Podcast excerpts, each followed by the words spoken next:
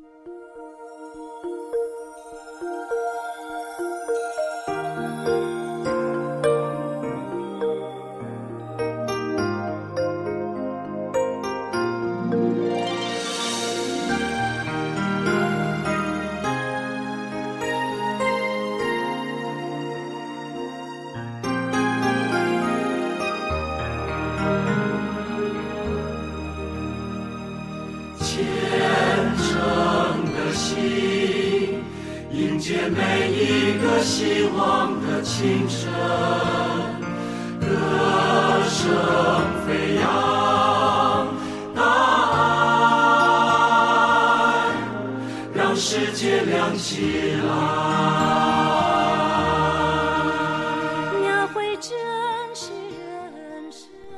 世界，知音满天下。各位听众朋友，午安！欢迎您再次收听《大爱知音》，我是志珍，很高兴呢，又在星期六的午后与您在空中共度一个小时美好的时光。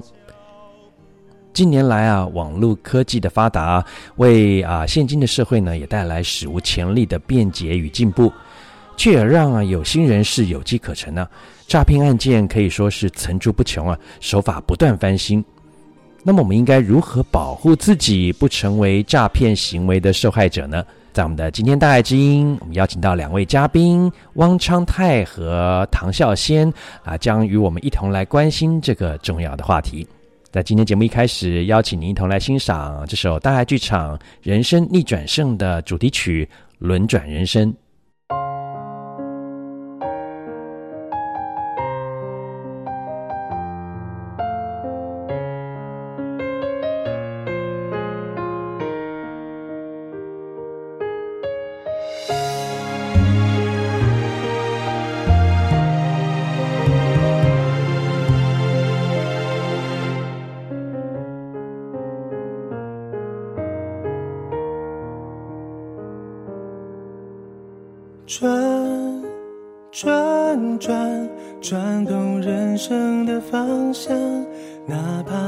方雾茫茫，我要冒险飞一趟。转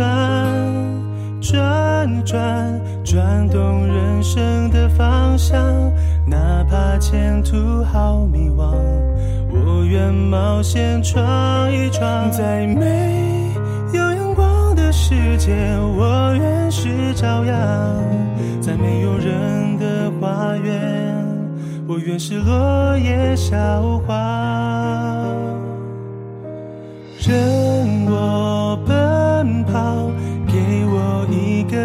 希望，有一天在那蓝蓝天空，让你看见我飞翔，随风飞扬。给我一个小希望，有一天在那蓝蓝天空，让你看见我光芒。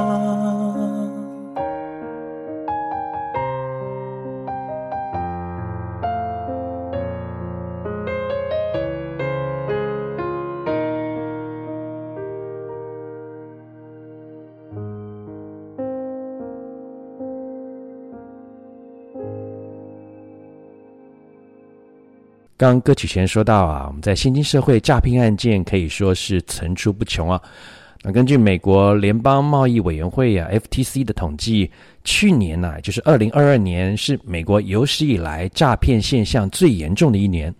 全美国的诈骗案件的总数呢，达到了历史的新高。可能也不难想象，就是像今年的统计数字呢，一定也同样啊令人忧心。那么在这样的情况下，我们应该要注意些什么？又该如何保护自己与家人不成为诈骗行为的受害者呢？那么现在呢，就让我们一起来听听大爱知音志工素珊与啊北加州急难救助协会 Cupertino 分会会长汪昌泰和华美银行资深副总裁唐孝先的这段访谈。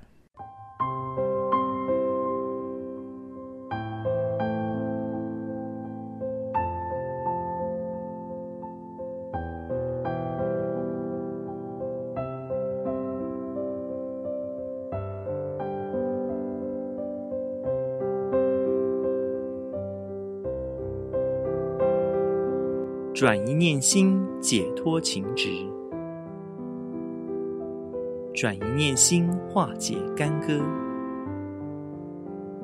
转一念心，慈悲救人；转一念心，智慧处世。用心来人间，真心看世界。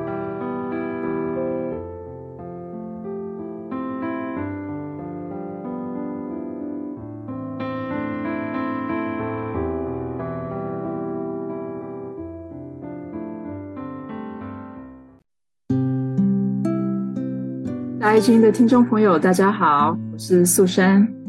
今天为了大家请到的两位嘉宾呢，一位是汪昌泰先生。汪昌泰先生是北加州急难救助协会 Cupertino 分会的会长。汪先生您好。你好，大家好。呃，另外一位呢是唐孝先先生，是华美银行资深副总裁。唐先生您好。您好，主持人好，各位听众好。感恩两位来到大爱之音哈。那先想请问一下汪会长，呃，听说您前阵子在呃湾区办了一场慎防诈骗的讲座，是不是能够请您聊一聊为什么会想要办这个讲座？因为我们从社会的新闻还有周边的环境，发现现在的诈骗很层出不穷，尤其利用网络、用尽电话，反正就是避不见面的。呃，见面的情形之下来进行诈骗，然后那我为了增加意识，我就特别请到了华美银行副资深副总裁唐孝先先生来做我们的主讲人，来把这个消息传播给大家，增加一些防范的意识。真的是很有需要哈，让大家一起来啊、提高警觉，了解怎么样保护自己。不要让自己在不经意当中呢，不小心呢，就成为这个诈骗行为的受害者哈。我稍微查了一下哦，在美国，去年就是二零二二年，消费者投诉因为诈骗呢，损失了就将近八十八亿美金啊，比前一年就是二零二一年，要增加了将近三分之一啊。这个数字真的很可观呢，相信受害的人一定非常的多哈。那可能各个年龄层都有，请呃王会长，就您看到的或者您了解的哈，现在社会常见的诈骗现象大概有哪些？因为目前的诈骗完全利用人的呃人性的弱点。第一个，你是贪心的，想要得不劳而获，得到一些好处、钱财、礼物啊等等。另外一方面就是你呢，利用你的好奇心。你就不小心的会在你的电话啊或者在某种方面，你就会去点入，而让对方察觉到你有这个好奇心来抓到你。像这种现象哦，我们都真的是有时候，如果一不小心，可能就防范的心哈够的话，可能就很容易就受骗了。对，尤其是在网络上，Quicklist，你也常常我们会把东西拿上去卖。那卖的时候，他们马上就会说：“哎，我要买。”然后他会给你一张支票啊，或者别这种情形之下，他就把你勾引，觉得说：“哎，我东西一下就卖掉，很高兴啊！我东西卖掉又可以收到钱。”往往你收到那些财务证件啊、点数啊，或者是礼卡啊，或者是尤其是支票，那这些都有各种的作作假的方式。会把把你的骗掉，所以说非要非常小心。你想想看，你卖掉一个东西，一般习惯哪有说，我一下就卖，一下就网络就会回回复给你说我要买你的东西，而且不讲价，有点你仔细想想看，会有点不合常理啦。总之你要小心就对了。现在的诈骗手法哈，可能说也说不完哈，是不是很多是靠电话、网络啊来犯罪的呢？对，这个目前很多，我相信每个人都用手机，你可以看到很多打电话来给你，你我觉得是不要接，因为你一接，你的电话号码就被他知道，他会利用你的电话号码到处去打电话，甚至于他会把你，我不晓得他们有没有办法，甚至于盗取你手机里面的一些秘密啊，会尤其现在 AI 的发生，会模仿你的声音，跟你们的亲朋好友再来骗钱财财物。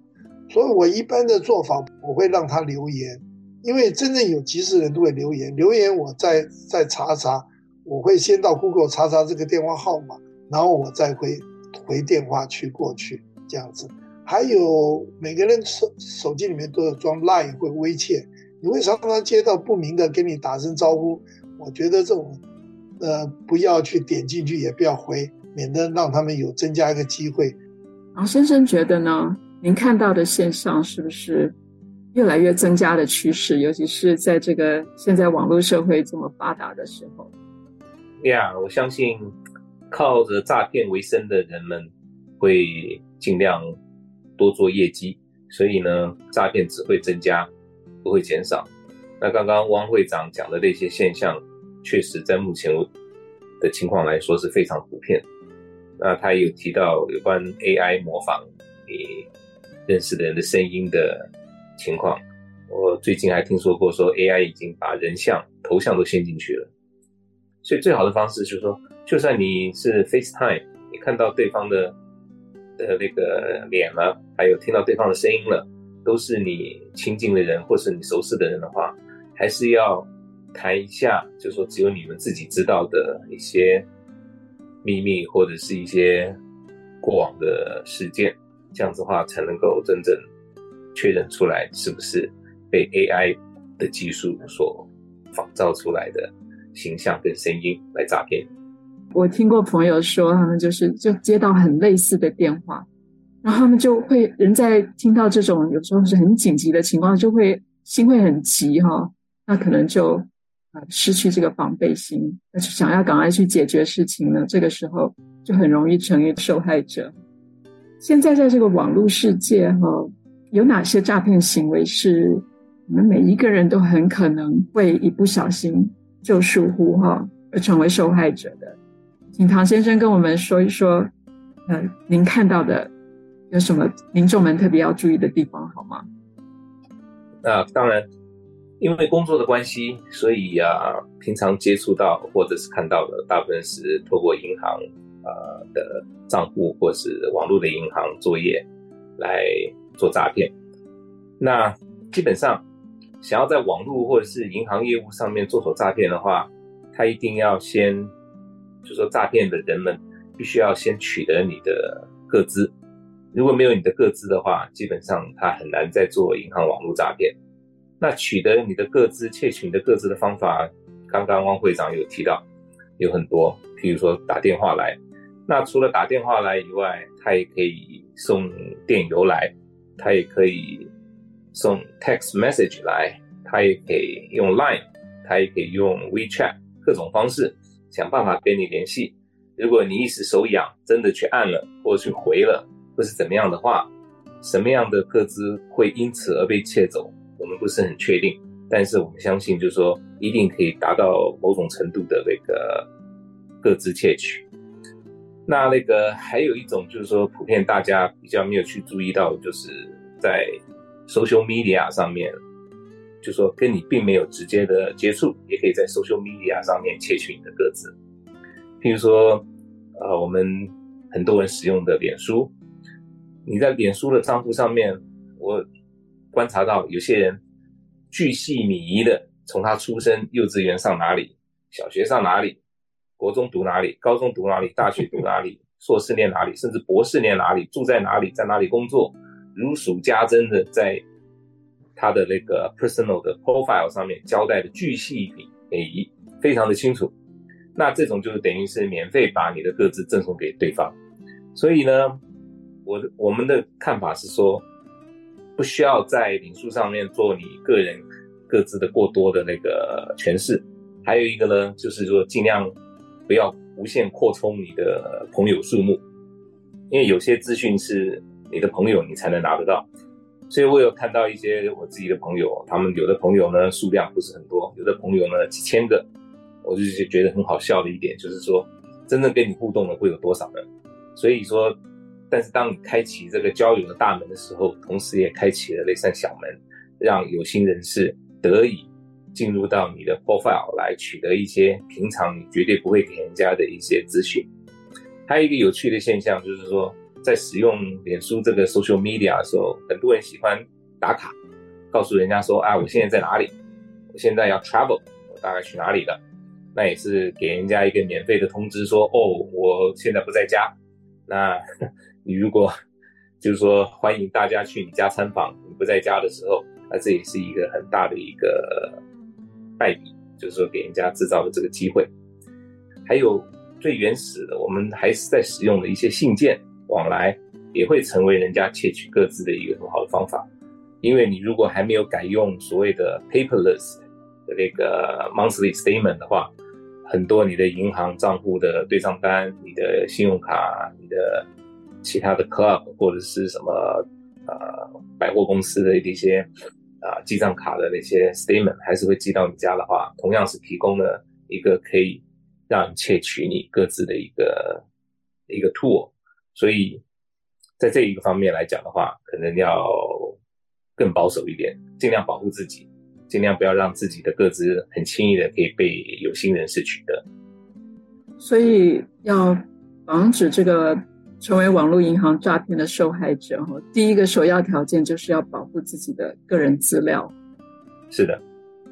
我有一个相关的问题，就是因为有时候还是难免会有信箱里会有信件，哈，所以我理的这些信件的，尤其是呃旧的信件的时候。我都很小心，尽量不要把这个地址啊、姓名啊，哈都没有处理，就就把它直接丢到回收桶里。所以怎么样做会最好？对，建议每一个家庭都应该有一台那个碎纸机。嗯，就是说，任何有 confidential 的 information 的信件或者是文件，在没有需要继续保留的情况之下呢，就应该把它碎纸掉。然后再 recycle，因为这是很久以前就有的做法，就是说会有人在你的 recycle bin 拉出去，等到第二天早上，就是说服务公司来收之前，会有人非常欣赏你的 recycle pin，所以非常仔细的 go through 你的 recycle pin，去看看有没有一些他们可以利用到的东西，那就要特别小心，你确定你丢出去的东西。不会，就是说有任何的各自泄露的危的几率。嗯，现在尤其是经过疫情的关系，我觉得这个网络购物啊，啊、或者是用网络的机会，这是大大的比以前更加的提高。那这个提到网络银行诈骗的话，呃，常见的诈骗手法有哪些？除了窃取个人的资料之外呢，他们拿到这些资料以后。他们会做些什么事情呢？窃取资料以后，哈，最严重的一个网络诈骗方式就是所谓的 ATO，就是 account takeover，就是把你的 account 给接收走了。那大家也知道，很久以前银行在没有就是说网络化、没有这么多的那个现代化设备之前，你要做电汇，你必须要走到银行的那个分行去做电汇的那个申请。那这样面对面填表签名，就然后完成这个电汇手续，事实上是最安全的方式。那后来因为这个网络银行的开通，很多的交易可以透过网络来做，甚至用那个电邮的方式传送，不需要本人亲自到啊银行来常做。那当然，在我们在收这种不是面对面的这种交易的申请之前，我们都会要求。啊，客户签下一个就是说同意书，就是说我们可以用 electronics 电子方式来做这个交易的申请。那这个 case 是这样，这个是个非常熟的客人。那有一天我又一如往常的收到了他的电邮进来，说，啊，Hi Kenny，我有一个 wire 要处理哪里，可以麻烦你帮我处理一下。啊希望能够在今天就送出去。好，然后底下署名当然就是我的客人的名字。那我也一如以往的就 reply email，我说收到了，那我们会处理。那我还顺便问了他一句，哎，因为我上个星期有跟他参加同个 event，我还特别问他说，哎，上星期那个 event 你觉得怎么样？嗯，那他又回了 email 说，呀，他说我觉得那个 event 非常好啊，也很高兴在那次 event 又跟你有一起出席。那我那时候真的没有多想，事实上我是犯了一个很大的 mistake，就是说我没有。再做一个真人的电话确认，所以呢，我就把这个汇款的申请把它送了出去。那当天相安无事，过了两三天，那个总部通知我说：“哎，那个前几天有一个你们这边送出来的那个电汇申请，送到 Florida 的 Bank of America 去了。那 Bank of America 因为那个账户是新设，那他们还在做就是说出奇的那个防范措施。那一下收到一笔金额不算很小的电汇款，所以呢又回来问，就是说 sending 就是说哪一家银行 send 出去的，他们来做 verification。我一看，我说哎，这个是我送的没有错啊，但是。会有什么问题吗？然后那个时候才突然想到说去跟客户联络一下，然后客户说我没有啊，我没有送过这个啊，没有送过这个汇款申请。我说怎么会呢？我是从你的 email 那边收过来的啊。然后他去查了一下，他还说糟糕，我现在没有办法，就是 access 他那个 email 了，他那个 email 整个被人家 take over 了，不管是 send 出来的，或是人家 send 进去的，都是那个 take over 的那个 party。在掌管了，所以我的客户本身已经就说等于是被被踢了出来，他本身没有办法，所以 even 我回他所有的 email 都是对方收到以后再回来，所以还好那件事情，因为对方 收款银行的那个警觉性，我们及时啊、阻止了这一个诈骗成功。但是呢，后来事后检讨，那我个人就说犯了一个最大错误，就是说我应不应该想当然尔说这个。几乎每两三天就跟我在电邮上面谈话或有交易的一些相关来往的这个汇款申请，我太过于轻信，没有做一个本人的真心调查，那是我犯的一个 big mistake。事后事情发生以后呢，那我们也严厉严格执行，就是说有收到这种申请的话，一定要电话确认。如果没有办法本人电话确认的话，我们宁愿 hold 住这个汇款申请，暂时不出。等到确认完毕以后才送，这是一个嗯，网络银行诈骗的一个实例。那另外也有些人还是一些 old school，他说：“那我不用网络银行就不会有事了。”那，个感觉听起来乍听之下也觉得也有道理啊，因为你没有网络银行的话，基本上你就不会有这种给人家可乘之机的机会。可是事实上呢，却不是这样。我们也有一个诈骗实例。他是也是一个老客人，他也是 old school，他不用网络银行，他也不用那个 online banking，他都跑进来银行看他的往来的那个 statement，或者是做存钱、取钱或做其他交易的银行 transaction。那有一天，他突然跑来说，对了账以后说：“哎，我的一个 account 怎么少了十万块钱？”我们说：“不会啊，怎么可能少呢？”那当然，我们去查所有的来往以后，我们发觉说，诶，我说你用你的那个 online banking 把钱转出去了，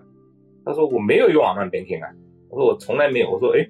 我们查完以后，确实就是说 attach 在他的那个银行账户里面是有 online banking 的申请，那也就是因为有人完美的窃取了他的个资以后，不知道是如何得知他没有 set up 网络银行，很可能是他就。try to 进入我们银行的那个 online banking，然后 try to set up 他的 ID，set up 他的他自己的 ID 跟 password，然后用我们这位客户的那个账户号码去设，然后可能他侦测到就是说现在并没有要求 set up 新的那个 online banking 的 account，所以呢他就理所当然的用他所有拥有的个资，就帮我们的客户成立了一个 online banking 的账户，但是呢是由这个诈骗的人士在保管。所以呢，他利用转账，利用那个 ACH 的那个直接转账的方式呢，整整移走了十万块钱出去。也还好，我们及时发现，因为这个呃有个 regulation，regulation 一它是 protect consumer，也就是 individual 的 account up to 六十天。如果你发觉有网络诈骗损失的话呢，我们都要负责，就是说帮你追回来。因为如果追不回来的话，银行也会负起这个。赔偿的责任，所以这是另外一个，就是说想说，那我没有 online banking 是不是就比较安全了呢？事实上也很危险，因为你没有，人家就帮你 set up，就变成你有了，然后再用你的名义，他变成你的 account 的拥有者，然后他可以做任何的交易，把钱送走，或者是把钱给那个汇兑到任何你你也很不太容易追得回来的地方去。这个是比较常见，就是说目前都接触到的，就是说这些比较算是比较高明的诈骗手法。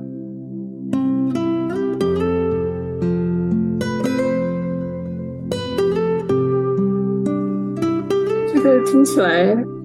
很令人担心哎，因为不管是用传统的方法，还是用呃网络上的跟银行交易，都有可能被呃这个各自被别人窃取，然后就发生这种 account takeover 的情形。作为消费者，我们要怎么样保护自己？其实你说要完完美的百分之百防堵诈骗，几乎是以目前社会来讲，几乎是不可能。如就算你再小心，你说我从不接电话，我从不回 text，我从不收 email，我从不去按 like，从不 share 东西，或是从不去按那种可疑的 link，或是我从不被假的东西所骗走。所以我在街上，我从来不去拿人家 promotion 的那种小礼物的 item，这个 USB。一旦你回来一装上你的电脑，你整个东西被各自可以被窃走。你做的再小心，你都很可能很难做到说你不跟银行打交道。我所谓说你不跟银行打交道，就是说你可能需要贷款，你可能需要，或者是你去 dealer 啊、买买车，你需要贷款，或者你要办登记手续，你要去甚至找那个呃贷款经纪。不是银行直接找贷款经纪，你要做贷款的手续，太多太多的现今社会上的一些交易，必须要你把毫无保留的、毫无条件的把你个人的所有的资讯交出去。为什么呢？你现在到了 dealer，你去买车，填一个很长很长的一个表来申请，那个表上面就有你的全部的那个诈骗人士需要的个资，那。我们怎么知道这一份文件有多少人看过，有多少人照相过，或者有多少人 scan 过，然后变成他的 data，他去留起来了？我们我们在这一方面呢，其实是很很无奈的，就是说跟大家分享，就是说很难做到百分之百。我们只能说，如果万一没有办法防堵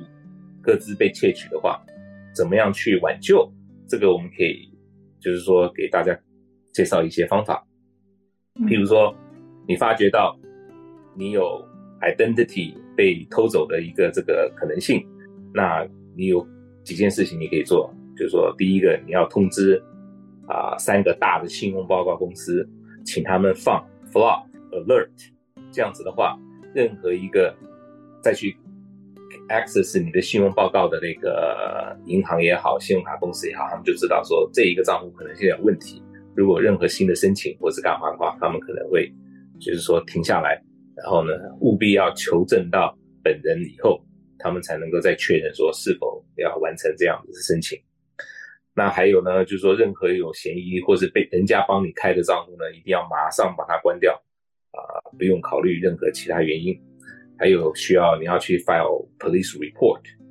那个，因为有时候那个信用报告公司或一些银行或者信用卡发卡公司，他们会需要那个 police report 来证明你是受害者。那这样的话，他们才能接啊有这个 record 存在。你以后事后就是说在追求他们就是说弥补损失的时候呢，也是必要的东西。另外呢，你也可以 file 那个 complaint with 那个 Federal 啊 Trade Commission，因为他们有一个 database。是专门收集所有那个 ID，就是 identity theft 的所有的 case，他们有个 database。那这个所有这些 case 的 database 呢的资料，他们是提供给 law enforcement，可以提供给执法机单位、司法机构作为他们去破案或者是追啊缉拿那个诈骗犯罪的一个重要的资料来源。所以这些都是需要做事后补救的方法。还有就是，我刚刚有提到，就是说，如果在六十天之内还来得及，如果是个人户口的话，还来得及，就是说，请银行或者是信用卡公司马上 take action。六十天之内的话，你都有机会可以把你的被诈骗的那个金额拿回来。所以，还也是一个无奈的补救方式。其他的防范一些防范的措施呢，就是说，要很勤快的检查你自己的银行对账单，或者是你的信用卡的对账单。然后来确认，就是说没有任何 unauthorized usage。那建议是最好不要有太多的信用卡，因为太多的信用卡的话，你每一个每一个去 check 也是蛮辛苦的。那有几张好用的其实就可以了。还有就是说，在你不管是银行账户也好，信用卡公司的那个账户也好，任何这种 online banking 上面，有的时候窃取，它只窃取成功你的 ID 或你个人的啊、一些基本资料，但是它没有办法把啊、密码给窃取走。所以呢，每次你需要设立密码的时候呢，应该要考虑到设立尽量复杂一点，然后外人没有办法轻易可以破解的密码。这样子的话呢，也是作为一个就是说防堵被诈骗一个很有效的工具。哇，好多要注意的事项哈。那这个密码是不是应该要呃定期的更换比较好？呃，我们是建议每九十天就应该更换你的密码，而且呢，最好是不要太短啊，六位数、八位数的。如果那个没有 character 的限制的话，用到十二个的话，应该是比较保险。然后呢，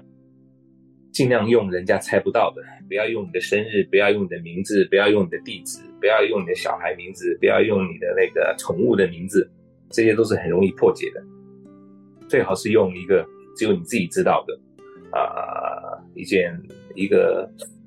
格言也好，或者是一个电影或者是一个书上它的金句也好，这个不会有人猜得到的，你可以拿来就是说再加一些改变啊，加上一些数字啊，加上一些 symbol 啊，然后呢，就是说。这样子的话，它的复杂程度比较难让人家破解。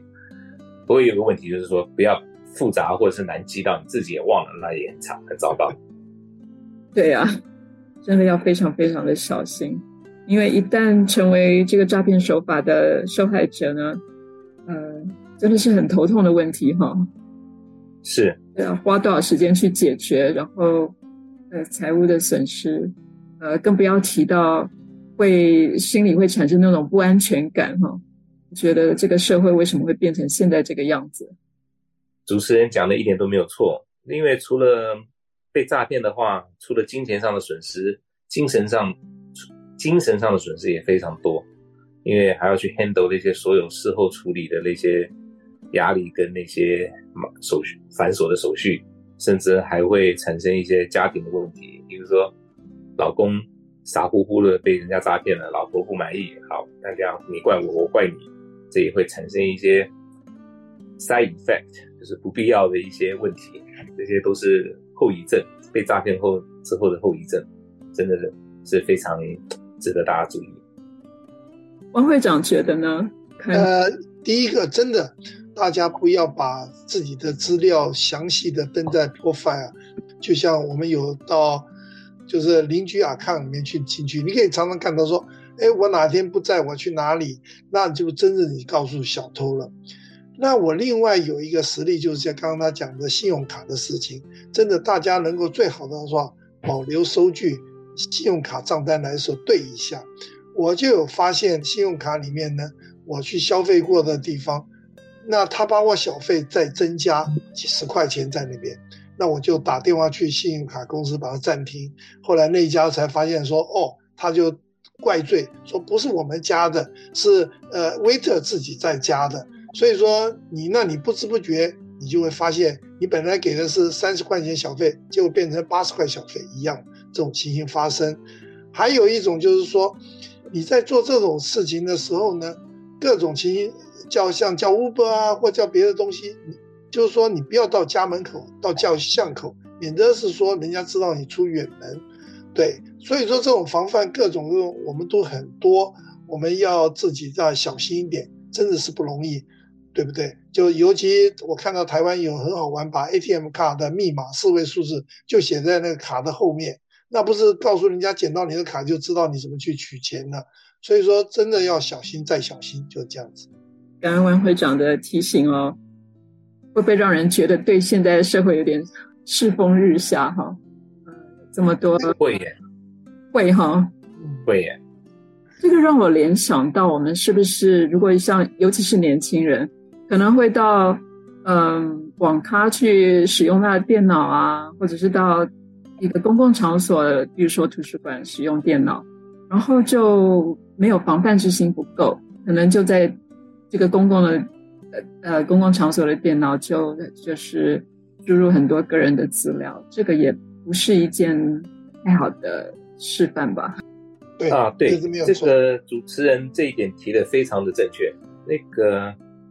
你不管是到图书馆也好，啊，Starbucks 也好，或任何地方有提供那个 public 免费的 WiFi 的地方哈，其实都要小心，因为那个第一，他们的那个 security 的 level 不是很高；第二呢，有心人士他可以 create 一个假的 WiFi，事实上是他的，而不是这个，譬如说 Starbucks 好了。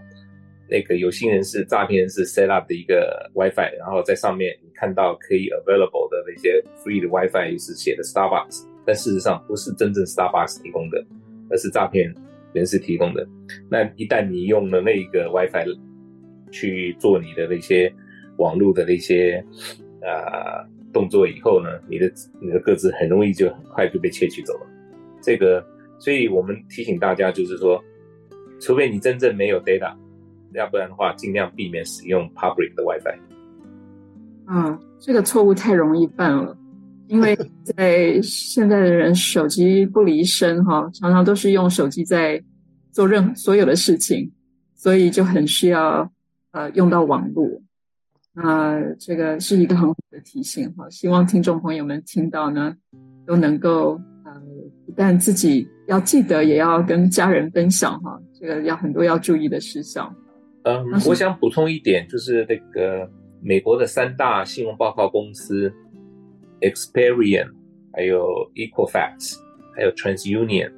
这是美国的三家最大的信用报告公司，每年都有提供给消费者一份那个免费的信用报告。那希望大家都不要放弃这一个机会，就是说打电话去索取，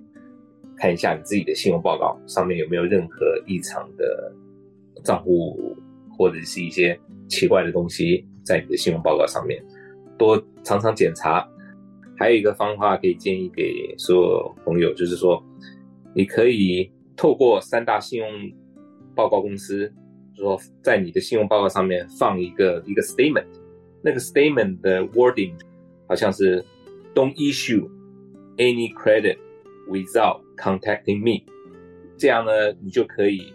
option out。这个 pre-screening，就是说，在信用卡公司来讲，他们有一个叫 pre-screening 的一个 process。这样的话呢，所有这些所谓的 pre-approved 啦，信用卡啊什么的，pre-approved 的那个百货公司的卡啦，或者什么样子的航空公司的卡呢，这些所谓的 pre-approved 的，这些就可以被 eliminate 掉，就是说他们不会 issue 出来给你。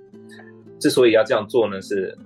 除非你自己想要申请，不然的话，这些 pre-approved 的话。你根本就不想要说收到这种类似类似这方面的信件，因为万一不小心有邮件的那个窃失窃的话，这些被收走的话，人家 pre-approve 你的话，人家要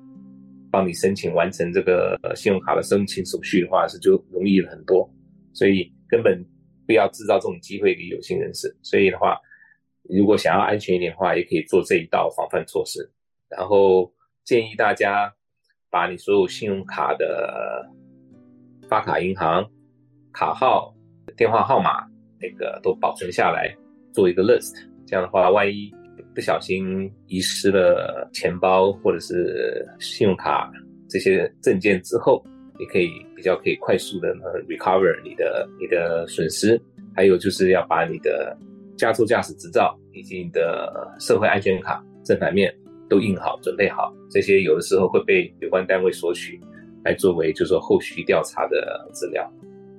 所以真的是要好好的提高警觉啊，要懂得怎么样保护自己的个人资料，还有家人的个人资料，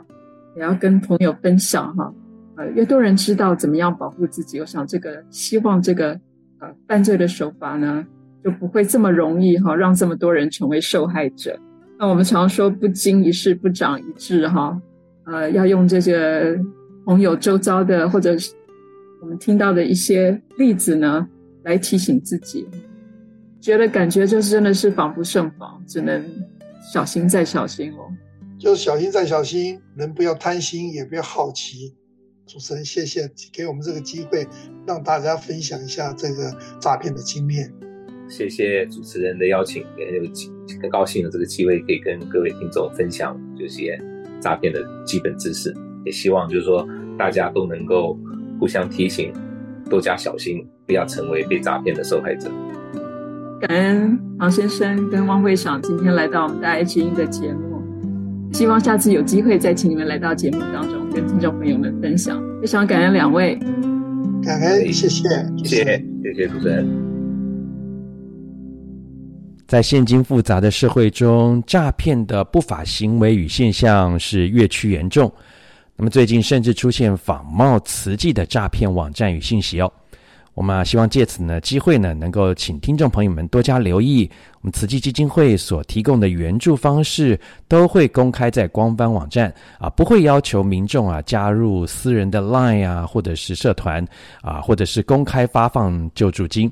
所以呢，在此也提醒民众，慈济官方 LINE 账号会有蓝色盾牌为认证账号，请听众朋友们要小心诈骗哦。您现在收听的是慈济广播大爱之音，这个节目在台湾大爱网络电台大爱 Radio TW 和北加州湾区星期六下午两点到三点 FM 九六点一频道播出。接下来，让我们一起恭敬虔诚的心，聆听正言法师的智慧法语。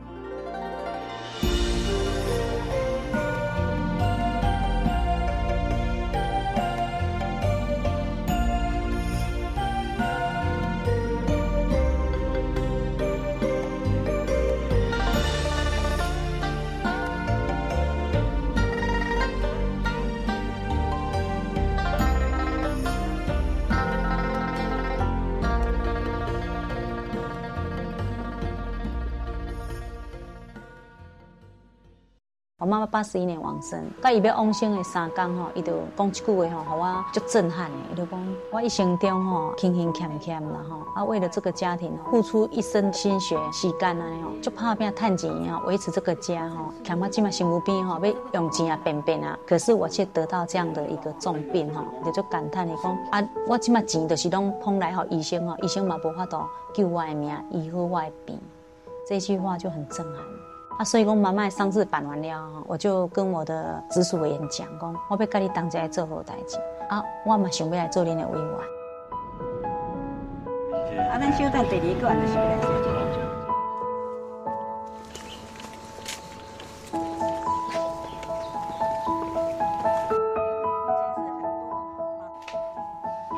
我发现我热爱这份工作，我看到太多生老病死，我自己会看开一点。对事情比较不会那么执着，因为有时候我们不知不觉，我们自己执着，我们没有发觉。一直跟大家欢欢呼呼的要跟大家说，多用心啊，三理四象啊，成住坏空啊，生老病死啊。生住异昧啊，所以呢，生住异昧来自己啊，这念头，我们能抓得住吗？定得下吗？先从自己最紧、最密，我们自我呢衡量，就可以。想从诸经告母啊，就很期待我们大家这一念心，好好的过，不只是过好自我勉励。我们呢，要鼓励，就是要有感人的故事。苦难人呢，一碗米，一碗饭，很满足，他们。所求不多，我们在这里呢，足了没？还没有足，所以呢，这一份的贪心呐、总是贫呐。最近拢在那跟大家讲，一日饼里呢，啊，少一点点，那就是就是贪，就是。总是贪心，永远都是在贫穷中。多一个人，一讲吼，我有钱，因会一直讲因有偌济偌济企业，我拢一直要听因讲，安尼好未？他们拢还未好，还是呢要搁开什么开什么，啊，听久也会累哦。总是呢，说的真真有味啦，但是呢，听的人也会很累。总是呢，很期待的，期待的，这么多钱，那里有那么多的穷人，只要拨一点点，那就可以了。帮助很多人，千求菩萨们，我们最最需要的，大家虔诚，大家呢共同一念心虔诚呐，那虔诚呢，不是跟他求求求，我们要求平安，只求得不到，要福。造福造福，有造福那样点滴点滴付出，累积了那一份的虔诚的能量，我们才来呢说合掌。合掌是十几经谈话呢，用十分的虔诚呐，就合掌起来。人人合掌，人人呢手中两把米，看看会有给多少啊？这很有智慧。他们呢没有拿米来，来这里的米你也拿一把放在这光阿地，我真赞叹哦，这一群呐、啊。一马当先的马来西亚跟新加坡，你看这样多么的福慧双修，不是跟他讲修好修好一只脚，他还要呢再一只脚应用智慧，那启动到了当地，所以呢。福慧两足尊，他们到佛陀的故乡去啊！他们在那里要做什么？既不是救灾，那就是要救贫。那救贫了那么多，怎么救呢？就是开始想了如何给他们有教育的机会。所以在那里呢。好好的就地啦，去采取呢，在当地要如何帮助的方法度化，度化的是教育，用什么方法啊来给人传，所以也要认真努力。所以菩萨在人间呐，人间要发心。人人呢，行菩萨道，可成佛。佛本来就是的人的心灵，人人本具有佛性，人人都有个灵山塔。那要何处去找灵山呢？我们可以呢，现在就可以在灵山塔下休息，因为呢。灵山只在我心头，在你心头，我们大家呢，共同把这个定啦，它都是定，定都是爱修，我们真的要修行啊！现显示了一个高度，哪一种定的高度？那叫做塔，总期待我们大家。发挥我们的良能，把这样的这苦啊苦啊，让人间呢真的可以见苦，还要呢把路的方向想方法把它铺上去，让人人有这一条路，共同呢来往这个菩萨方向。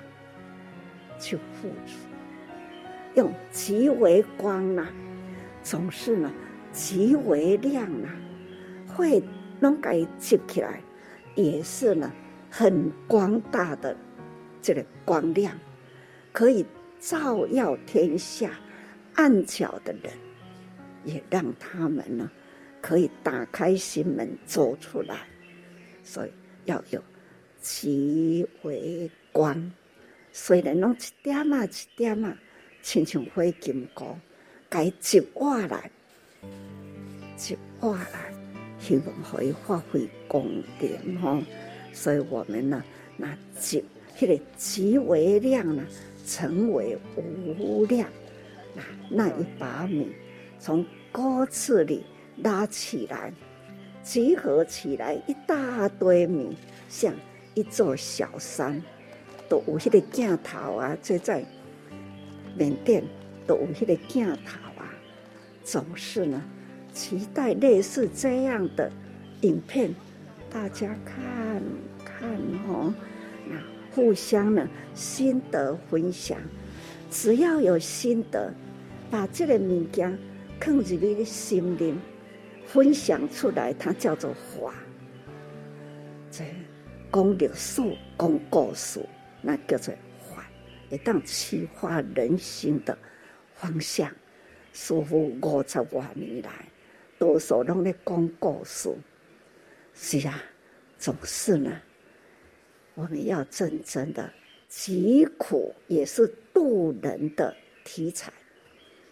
急了，我们要告有，唔通吼，安尼落家吼迷失了自己，就会堕落。有钱不是没对的噶，他总是呢一直在想说造业多，那也是呢一种危机。要如何转危机为生机？最近我一直在说生机，生机。要如何净化空间？都是要先净化人间。要净化人间呢，就是公开给呢，净化人心。总而言之啦，我们要人人有心，有志一同，力量就大。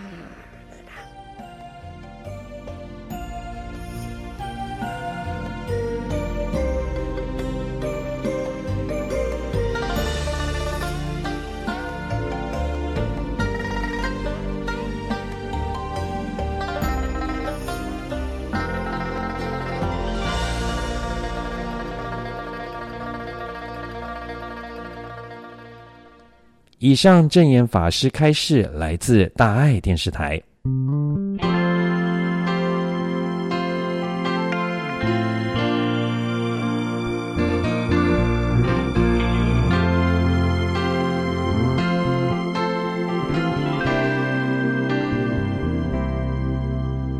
我伸出手，你伸出手，双手连成的曲线。是微笑的弧线，挥别伤悲，我们和解，把所有抱歉一一说成谢谢。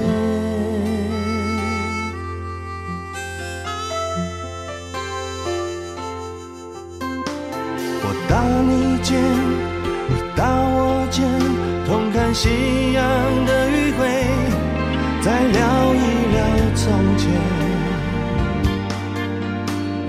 早一点做些改变，就不会长夜偏偏长泪连连。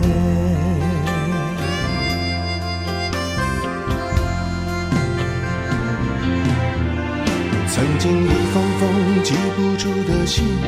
写在心底，随着音终于学会和过去谈心，握手言欢，浅浅而开，用了多少时间的讲，终于回到你身旁，握手。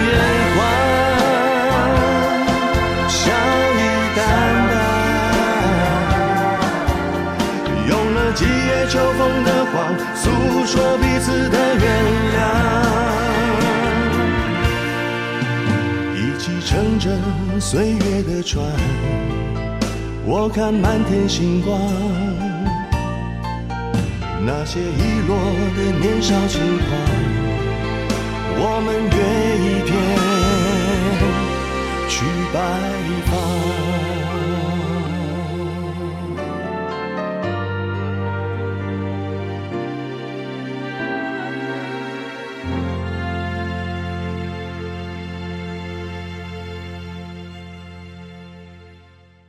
大爱剧场《与爱同行》的片尾曲《握手言欢》，有一句近思语说。智慧是从生活及人事中磨练而来的。那在我们今天的节目中呢，啊，两位嘉宾汪昌泰以及唐孝先先生呢，与我们分享啊，如何慎防诈骗，保护自身不成为诈骗行为的受害者。我们也相信呢，只要人人时时提高警觉，遇到事情时不慌张，冷静思考应对，啊，自然不容易让不法分子有机可乘。同时，也请听众朋友们呢，将今天节目中啊重要的这种啊防范诈骗的讯息与家人亲友们分享啊，让我们社会更平安有爱。好了，今天的节目又即将进入尾声了，让我们在爱与关怀的歌声中，一起用虔诚的心共同祈福，愿人心净化，社会祥和，天下无灾无难。感恩您和我们共度这美好的周末午后，也期待啊，我们每个星期都能够在空中相见。祝福您有个愉快的每一天。